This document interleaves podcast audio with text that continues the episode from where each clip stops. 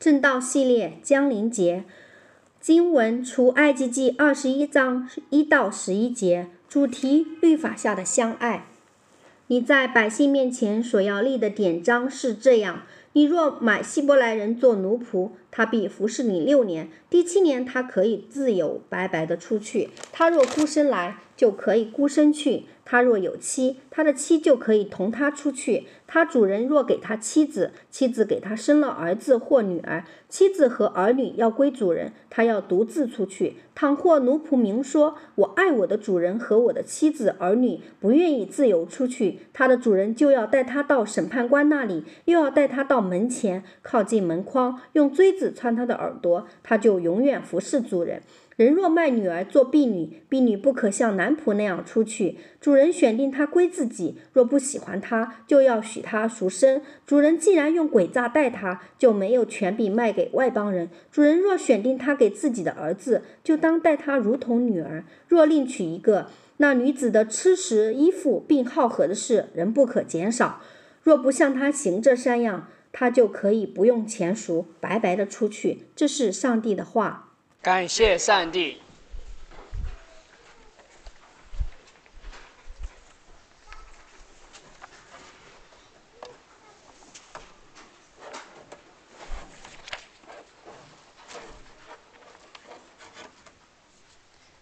再次欢迎来到上海城市生命教会静安堂的弟兄姐妹们和朋友们。这是上海城市生命教会静安堂的第二堂崇拜。我们大家都可以算是这间新开始的教会的新朋友。在刚过去的十二月七号，是我和我太太一家人回国一周年的日子。感恩回国啊一年后，能够在新坛讲第一篇的讲道。十二月七号也是政府发布新冠防疫政策的新十条的时间。新十条的发布使防疫政策迎来了大的转折。从过去疲于奔命的风控清零，转为现在大范围的放松防控。现在乘坐公共交通进入大楼、进入餐馆，基本上都不用扫码看核酸报告了。我们期待已久的自由，似乎离我们越来越近了。对于经历过三年疫情，又经历过上海全城封控的大家，自由显得更加的宝贵。但我们也需要去思想一个问题，那就是等疫情过去了，我们是不是就真的自由了？大家想一下，我们真的自由吗？真正的自由是怎样的？我们如何能够得到这样的自由？今天的这段经文是给一群曾经在埃及做奴隶的以色列人，他们刚刚被拯救，得到了自由。上帝要告诉他们，他们将要过怎样的生活？他们要看到，他们要过的自由的生活是怎样的？那透过今天的这段经文，我们也来看一下上帝教导以色列人，他们要过的自由生活。今天的正道有三个要点：第一点就是自由是有律法的约束的；第二点，自由包括了。要爱我们的邻舍。第三点，自由意味着是要做爱的奴仆。啊，我再重复一遍，今天讲到的三个方面，在不完全的世界里面，自由仍然需要有爱的，需要有约束。第二个方面，自由包括了要爱我们的邻舍。第三，自由和我们很多人想象的不一样，自由是有一位爱我们的主人。我们能够做爱的奴仆。我们先来看第一点，自由需要有约束。我们看一下今天这段经文的背景：以色列人在埃及为奴四百年，神眷顾他们，将以色列人从为奴埃及为奴之地拯救了出来。神使以色列人过红海如走干地，又用云柱火柱在旷野引导以色列人。以色列人也在旷野经历神的各样的供应，供应他们水和食物。以色列人一路经历恩典，现在神带领他们来到了西奈山下，神以威严降临在西奈山，颁布了十诫给以色列人。以色列人看到神临在的威严就惧怕，但神为他们预备了一位中保摩西，使他们能够与神来往，并赐下律法给以色列人，让他们来敬拜神。今天我们看出埃及记二十一章一到十一节，神继续赐下律法给他们，指示以色列人应当如何在神的面前生活。出埃及记二十一章一到十一节，首先提到。你在百姓面前所立的典章是这样。典章这个词在原文是审判、正义、律例的含义。这些条例是以色列人做审判的依据，是公义的。神的典章被赐下，不是要限制以色列人的自由，而是让以色列人享受得救的自由。因为在神的典章中，我们首先会看到。神的恩典在当中。典章的内容包括了出埃及记二十一到二十三章的内容，这部分的内容也被称为约书。它被称为约书，是因为神与以色列人立约而设立的条例。因为神与他们立约，神把这些条典章赐给以色列人，所以我们看到恩典和律法的关系。神赐下这些典章。并不是让以色列人遵守这些典章可以得救，或者换取神的恩典，进入到神的约中。神赐下这些典章，是因为神已经让以色列人进入到恩典的约中。神要用典章来训练他们，让他们有新的生活的方式。约书的典章包含了许多的判例，这些判例是将摩西十诫的原则应用到。颇为具体的处境的当中，这些条例包括了打死人的条例、背逆父母的条例、对待穷人的条例，还有关于节气的条例。这些点赞的内容是关于以色列作为一个新的群体，他们彼此的关系。在神给以色列人的点赞中，很特别的一点是，点赞一开始提到的不是。父母和儿女的关系，也不是丈夫和妻子的关系，而是提到主人和奴仆的关系。奴仆是社会底层的人，是最容易被欺压和被剥削的人。刚从埃及为奴之地出来的以色列人深有体会。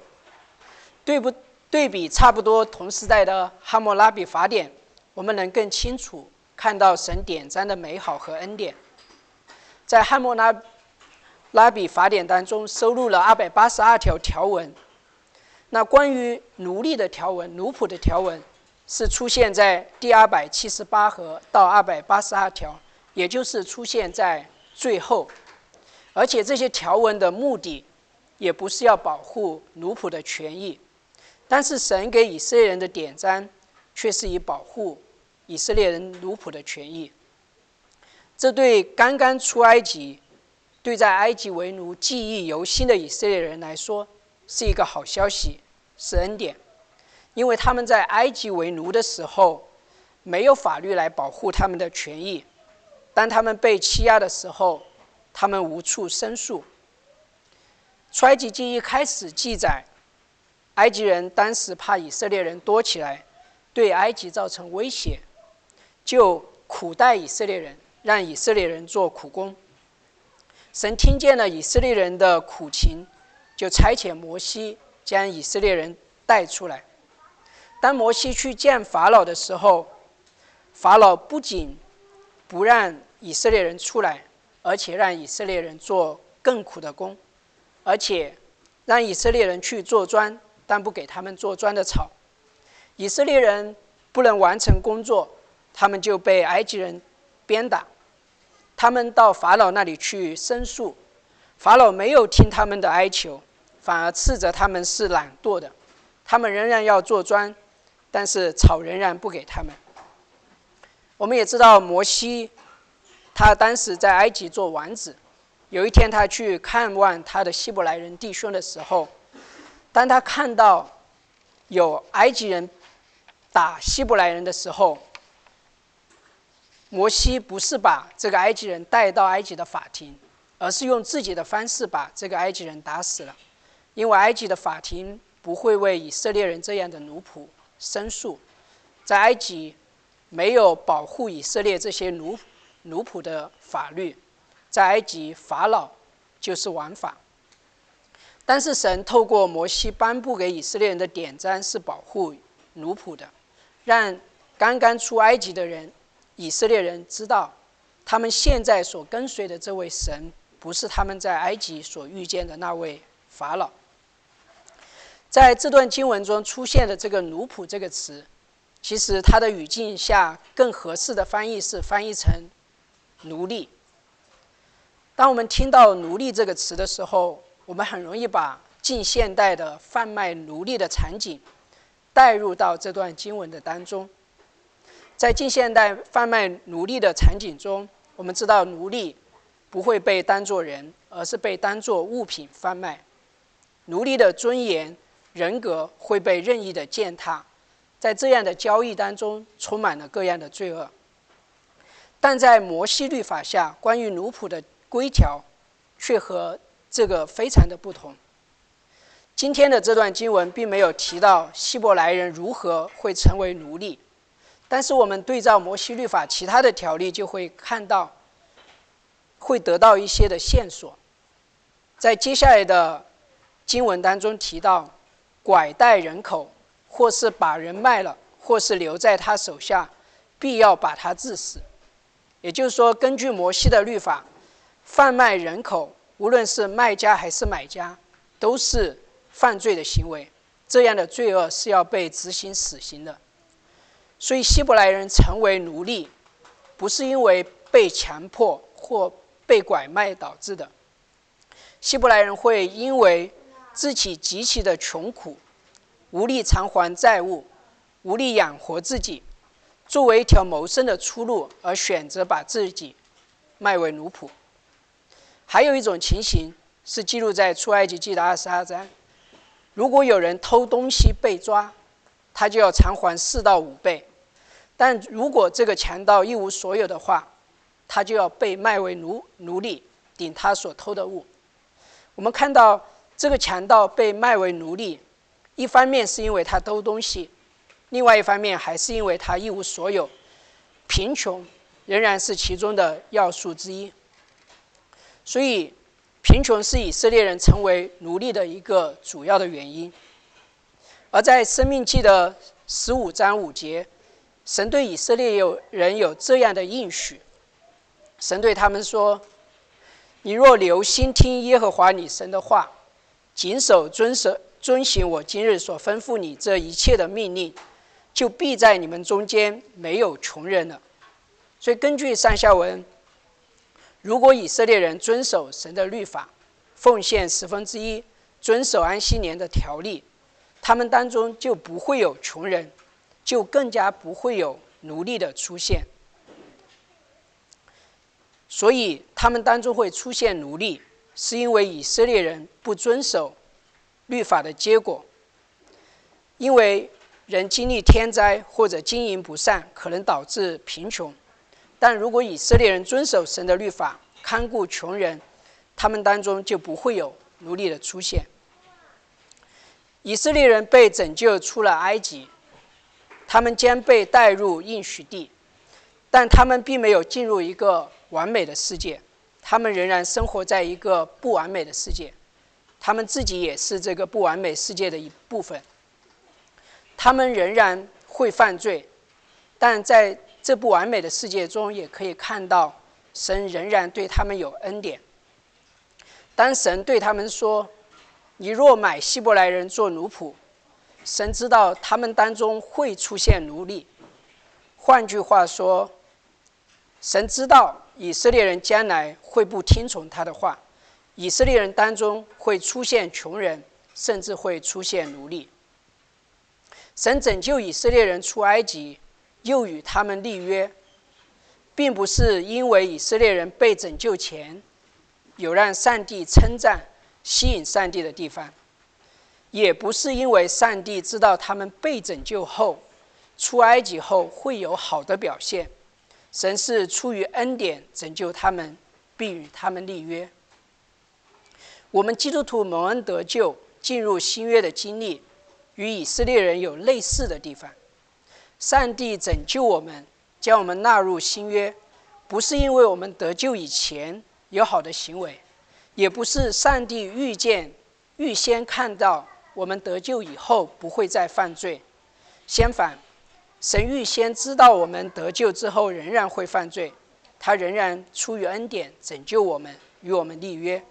并赐给我们律法来训练我们，让我们的生命被改变，与我们蒙恩得救的身份相称。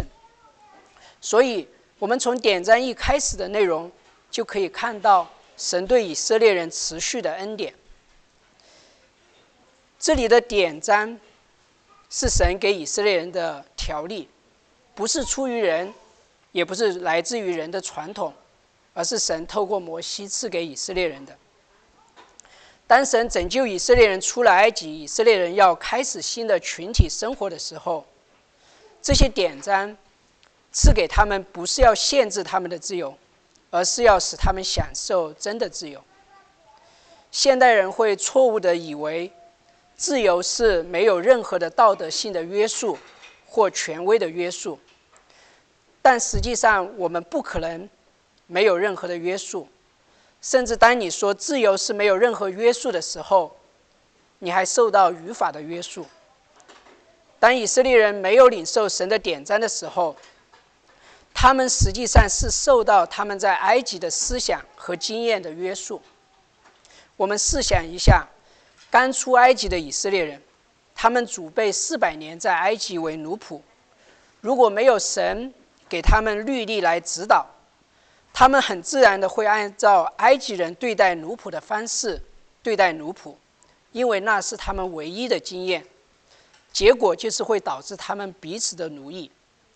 但是神并不希望他们根据自己的经验生活，因为那会导致奴役，而是用神的典章来规范他们，让他们渐渐脱离埃及的思维和经验，不再被埃及的思想和经验来束缚。更大的经历，神拯救带来的自由。前两天和一个朋友聊天，我们聊到公开演讲的话题，他想到我需要在主日讲道，他就开始给我一些建议，比如讲道的时候，可以在台上和台下有多一些的互动，这样多听讲道的人会更有参与感。这位朋友确实有给我一些好的建议。比如多练习，慢慢对公开演讲的惧怕就会减少。但你会发现，他在给建议的时候，基本上都是基于基于自己的经验。与此相对的是，有一位牧师跟我们分享他去美国参加一国会山进信会的一个实习项目。在那个项目中，令他印象非常深刻的一点是。当他与他们的教会同工交谈的时候，教会的同工总会打开圣经，和他分享他们是如何思考、如何做决定的。所以，当我们开始静安谈的时候，我们也会去思考如何确立意向，如何开展施工。我们常常会用的方法就是：我原来的教会的经验是什么？我在职场的经验是什么？过去的经验我们是可以做参考。但是，神更多的是希望我们按照他的话语来指示我们，让我们能够在他的话语里面得到自由。在以色列人当中会出现奴隶，这是不完美的。但是神借着律法来规范以色列人如何对待他们的奴隶，使在外邦当中压迫的主仆关系能够变成恩典的关系、爱的关系。得了自由的以色列人要去爱他们的邻舍，向他们施恩典，这是他们得拯救后自由生活的一部分。这也是我们接下来要看的第二点：自由包含了我们要去爱我们的邻舍。这段经文的律法条例一部分是关于奴仆的，另一部分是关于婢女的。我们先来看奴仆的部分，这里说。你若买希伯来人做奴仆，希伯来人这个词主要是埃及人对于以色列人的称呼。所以这个词会唤起以色列人在埃及为奴四百年的经历。透过希伯来人这个词，神也希望他们记住神拯救他们出了为奴之地的恩典，这样他们可以按照神恩待他的方式去恩待他们的奴仆。他必服侍你六年，第七年他可以自由，白白的出去。以色列人看到这点会感恩，虽然他们当中会有人成为奴隶，但是他们不会经历像在埃及那样的奴隶的经验，因为在埃及做奴隶是没有尽头的，是不会终止的。但是在神要带领他们去的应许之地，奴仆服侍主人六年，第七年他就可以自由，可以白白的出去。六和七这个数字最近的上文是出现在十诫的第四诫，是安息日的条例。当以色列人在埃及做奴隶的时候是没有休息日的，每天都是工作日。但他们已经被拯救出了埃及，他们可以享受休息。在神的诫命当中，以色列人享受安息的时候，他们还要确保他们的奴仆、婢女也要有安息。在这里，神给希伯来人奴隶更大的恩典，就是到了第七年，奴仆可以得自由，白白的出去。接下来的条例是关于奴仆的家属的，他若孤身来，他就可以孤身的去；他若有妻，他的妻就可以同他出去。所以，如果这个奴仆来的时候是单身，那就可以单身出去；如果带着妻子来，妻子可以同他一起出去。那另外一种情形就是，主人若给他妻子，妻子给他生的儿子或女儿，妻子和儿女要归主人，他要独自出去。当主人给他仆人妻子的时候，并不是给仆人服侍的一个报酬，是主人白白给他的仆人的，所以是一个恩典。表明这个主人进一步给了这个仆人恩典，使他能够建立家室，使他能够生养儿女。这也是以色列人在埃及做奴仆的时候不曾享受的，因为埃及人不希望以色列人生养儿女，甚至命令收生婆，如果生的是男孩，就把男婴杀了；如果已经生下来，就把男婴扔进尼罗河里淹死。但是，当希伯来人做的奴隶，他是可以期待在主人的家里进一步的享受恩典，可以有妻子、儿女，可以建立家室。当这位领受了进一步恩典的奴仆，到了第七年可以自由离开主人家的时候，他要独自的出去，但妻子、儿女要归主人。这个可能让我们觉得有些费解。但这里告诉我们一个原则，那就是，当这个奴仆要离开他恩典的主人的时候，他将不再享受主人提供给他的恩典，他不能既离开主人，又继续享受从主人而来的恩典。恩典和赐恩典的主人是不可分的。这些是关于奴仆出去的条例。接下来我们来看关于婢女的条例。人若卖女儿为婢女，将女儿卖为婢女，在任何一个时候都是不好的事情。这也是继续提醒以色列人，他们仍然活在一个不完美的世界中。以色列人当中出现卖儿女儿做婢女的情形，是当以色列人极其的贫穷。无力养活自己的女儿的时候，会将女儿卖作婢女，成为让孩子和家庭能够活下来的一条出路。但神也在这里给出条例，要保护这个婢女的权益。对于婢女，这里的条例说，婢女不可像男仆那样出去。我们粗略的一看，我们会以为。婢女不能享受男仆那样的权益和保护，以及出去的自由。在《生命记》十五章提到，婢女侍奉主人六年，第七年也是可以自由出去的。实际上这里的条例要表达的是，婢女需要更多的保护，因为婢女比男仆更软弱，需要更多的恩典。对于更软弱的人，神就给他们更多的恩典和更多的保护。亚伯拉罕曾经有一个使女，叫做夏甲，夏甲后来也成为了亚伯拉罕的妾。后来，夏亚伯拉罕让夏甲带着孩子以斯玛利离开家。亚伯拉罕为他们预备了饼，预备了水，但是不久，夏甲出去后不久就走迷了路，水也用完了。夏甲和孩子就相对而坐，他们觉得自己要。困死于旷野了。后来，神给他们恩典，使他们存活下来。所以我们可以看到，婢女是非常脆弱的，他们出去是很难维持生存的。所以在接下来的条例当中，就特别讲到对他们的保护。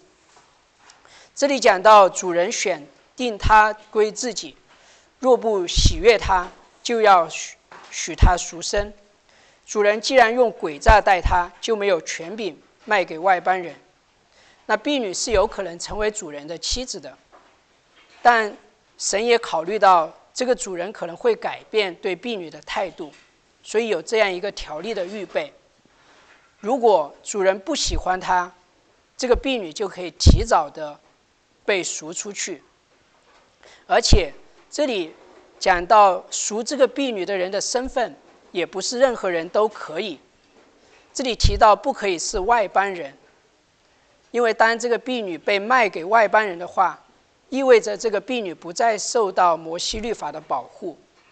外邦人是没有律法律条例来保护这些婢女的，而且外邦人没有经历过神拯救的恩典。以色列人是真经历过神拯救的恩典，更有可能用恩典来对待婢女。另外一种情形是，主人若选定他给自己的儿子，就当待他如同女儿；婢女也有可能成为主人儿子的妻子。若另娶一个，那女子的吃饭、吃食、衣服并好合的事，仍不可减少。另娶一个的主语可能是主人，也可能是主人的儿子，在这里更可能是指主人的儿子。当主人的儿子娶了另外一个妻子，有了二房，律典章规定他们要保障这个婢女的基本的权益。吃食这个词更准确的翻译应该翻译成肉，意思是不单单要供应他的食物，而且要供应有质量和营养的食物，所以要保证他们原本的权益。如果他们不愿意这样做的话，就让婢女白白的出去。所以我们看到，在这个典章的当中，神的典章是要保护这些奴仆和婢女的权益。那对于以色列人和我们有什么意义呢？这些律例让我们看到，神是那位眷顾社会底层的人、边缘的人、容易被欺压的人。这和埃及的价值观和世界的价值观是不一样的。人只会关注那些有荣耀、有光环的人。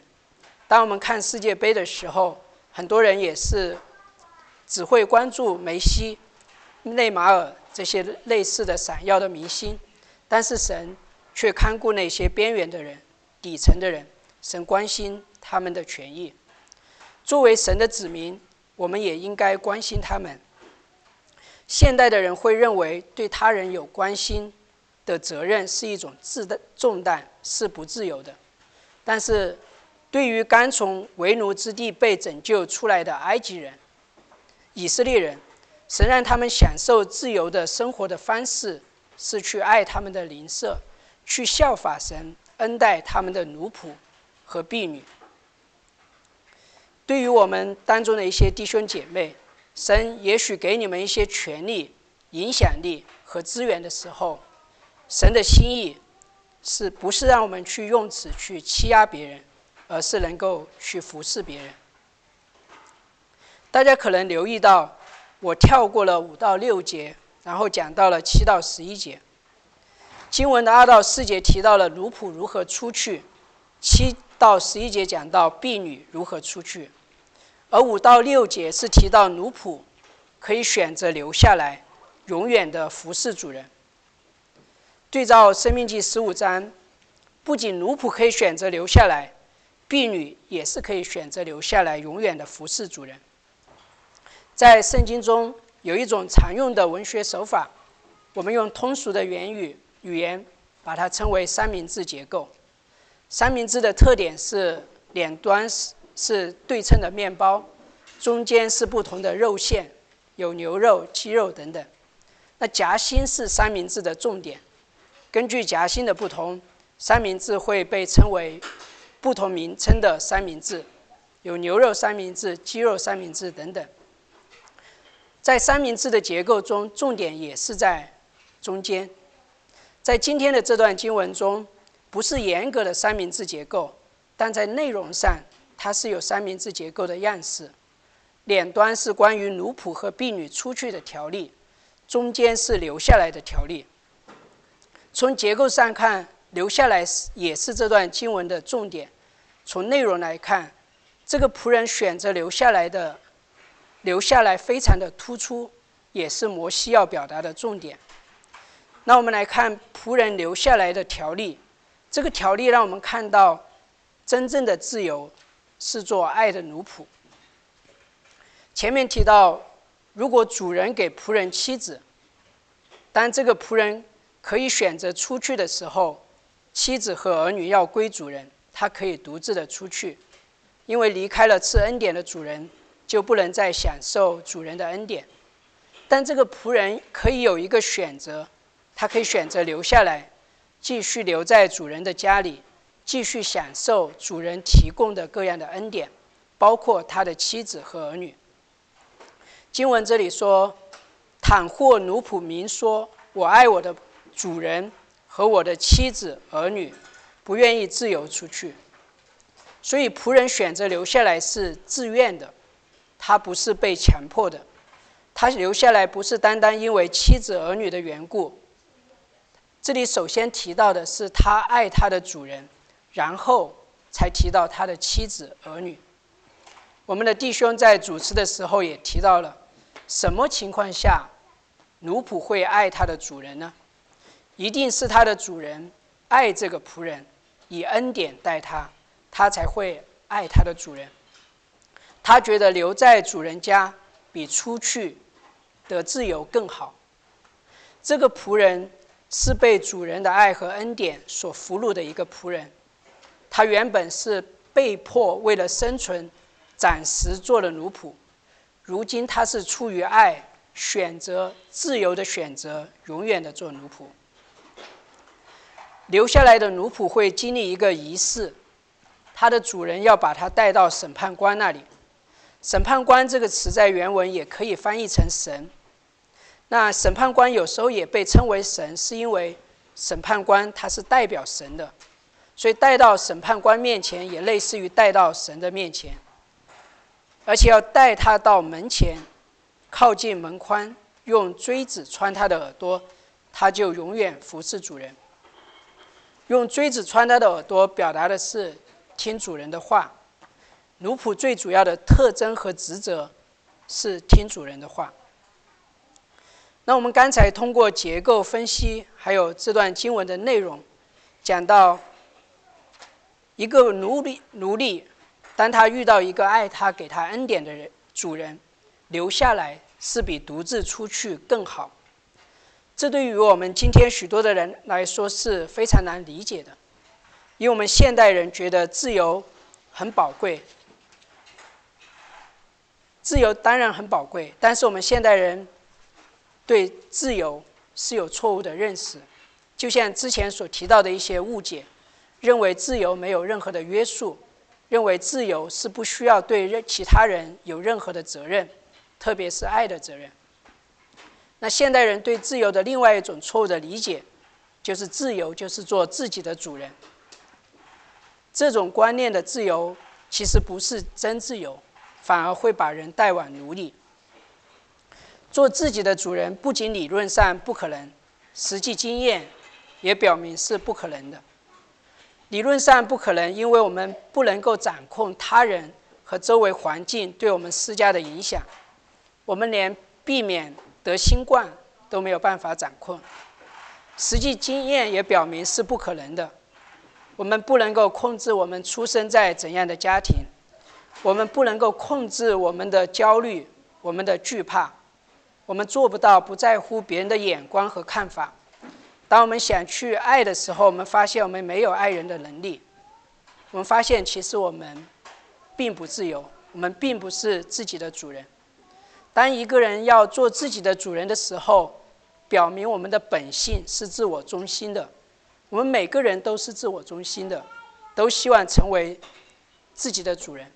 所以所以，我们也有一个巨大的实验的样本。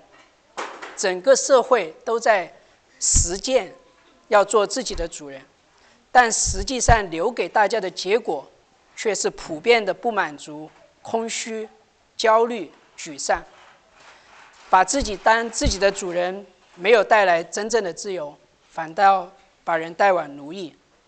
因为自我中心，所思所想都是自己，带来的结果是关心人的看法，需要人的肯定，害怕各样的危险，无力去做善行善行。进一步的结果是心越来越狭隘，越来越充满焦虑、惧怕等等。这不是自由，实际上是一种奴役。当我们想这个仆人可以自由的出去的时候，他出去了，并不意味着他就能够享受完全的自由。他得开始为自己的生存考虑，为自己的生存劳苦打拼，一切都要靠自己了。这可能不是他所期待的自由。就像当新十条防疫政策颁布的时候，大家一面庆祝自由，另一方面又开始抱怨。因为我们不想做自己健康的第一人，我们不想独自的去面对病毒。我们原来是抱怨政府管我们管得太严，现在我们会抱怨说：难道你现在什么都不管了吗？其实大家会发现，我们并不是期待政府什么都不管，其实我们期待的是政府有更科学、更人性的管理的策略。但最近大家很多人在考虑。要润的时候，要跑到一个更自由的国度国家的时候，其实不是想跑到一个没有无政府的国家，而是想跑到一个有更好的管理管理政策的一个国家。所以，人期待的自由，并不是说没有任何的啊。并不是说自己能够做自己的主人，而是期待有一个好的主人能够来啊对待我们。所以以色列人原来在埃及做奴隶是不自由的状态，当神将他们从埃及拯救出来，他们得了自由，但还不是完全的自由。透过这里的这个仪式，神其实要教导他们什么是真的自由。自由不仅仅是要从被奴役的状态中拯救出来，还要把他们拯救进入到一个新的状态。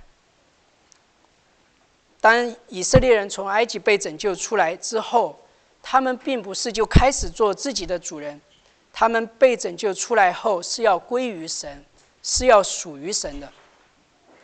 当神差遣摩西去拯救以色列人的时候，摩西对法老总是说：“容我的百姓去，让以色列人脱离为奴的关系。”但是“容我的百姓去”后面总是跟着“好侍奉我”。所以从埃及出来不是得拯救、得自由的全部，他们要完全的得拯救和得自由，他们还要来侍奉耶和华。所以以色列人这些奴隶得了自由。不是说脱离了奴隶，然后开始自己当家做主，做自己的主人，而是从一个残酷的主人法老换到一个慈爱的主人神的手下。用锥子穿耳朵的这个仪式，就是帮助以色列人看到，他们得自由需要一位爱他们、以恩典待他们的主人。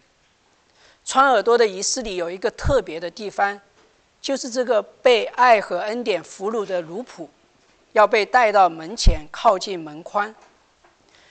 门框这个词在埃及出埃及记只出现过四次，其他三次都出现在出埃及记的十二章，那里记载的是以色列人经历第一次的出埃及，第一次的逾越节。当时神宣布。他要在埃及降下十第十灾，神要寻回埃及。当神临到埃及的时候，意味着神的审判要临到埃及全地，凡埃及地投生的都要被击杀。但是神只是以色列人要守逾越节，他们要杀一只羊羔，把羊羔的血涂在门框上。当神巡行埃及地的时候。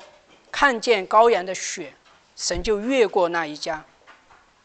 在羊羔的血的门框之下的人，就平安了。有羊羔死了，以色列人能够得以存活。门框这个地点，是他们脱离为奴的埃及，被神拯救的地地点。当神整指示他们在门框这里穿这个仆人的耳朵，当以色列人看见。有一个仆人回应他主人的恩典，选择永远做主人的仆人的时候，他们要被被带到神的面前，或者被带到代表神的审判官的面前，带到他们曾经蒙恩的门框的那里，是要让以色列人去思想，那位拯救他们出埃及、继续给他们恩典的神，他们是否愿意？尊身尊身的跟随神。我们前面提到，我们并不能做自己的主人。实际上，圣经告诉我们，每个人生生来都是奴仆，区别在于谁是我们的主人。圣经说，我们或者做罪、做死亡、做魔鬼撒旦的奴仆，或者是做主耶稣基督的奴仆。我们看到在新约。基督徒称自己为耶稣基督的仆人，保罗在他的书信里称呼自己为主耶稣基督的仆人，彼得称呼自己为主耶稣基督的仆人，雅各称呼自己为主耶稣基督的仆人。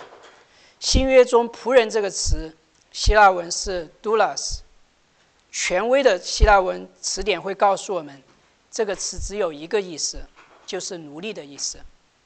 奴隶和仆人有什么区别呢？仆人只是提供一些服饰，但保留了自己的权利和自由；奴隶则是完全属于主人的。当基督徒称自己是耶稣基督的奴隶的时候，他们是爱的奴隶，因为他们是被主耶稣基督的爱所俘虏的人。当我们在做罪、死亡、魔鬼、撒旦的奴仆的时候，主耶稣为我们成为了人。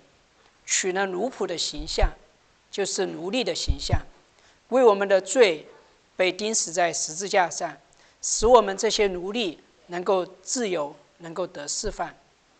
他不仅拯救我们脱离罪、死亡和魔鬼的奴役，主耶稣基督也要拯救我们脱离自我。其实我们一切的自我中心，其实都是在努力的证明自己。想要获得外在的认可，但是主耶稣基督带来的拯救，让我们获得了最重要的认可，就是那位创造宇宙万物的上帝对我们的认可。他对我们说：“我们是他的所爱的孩子，是他所喜悦的，跟我们所做的行为没有任何的关系，单单是因为主耶稣，他为我们守全的律法，他为我们钉死在十字架上。”他为我们复活了。如今我们不是被带到门框那里，而是被带到十字架的底下，在我们蒙恩典的地方，神也让我们去思想：我们是否愿意献上自己，一生做基督的奴仆？我们一同来祷告。天父，我们来到主你的面前，主我们渴望得到自由。当我们深知我们内心常常是不自由的。我们对自由有自由有错误的认知，主我们在错误的地方寻求自由。但主你借着主耶稣基督来拯救我们，救我们脱离罪、死亡和魔鬼的奴役。主你更要救我们脱离自我的奴役。亲爱的主，就求你帮助我们，把我们带到主你自己十字架的底下，说把你的爱显明在在座的每一位弟兄姐妹和朋友的心里，主让我们被你的爱所征服、所俘虏，让我们也愿意来到主你的十字架的底下，对主说：我们愿意一生的来跟随你。谢谢主，听我们的祷告，是奉主耶稣基督的名，阿门。好，我们翻到小册子的。第八页，我们用海德堡要理问答来宣告我们的信仰。海德堡，我读问的部分，大家读答的部分。海德堡要理问答第九十问：什么是活出新人？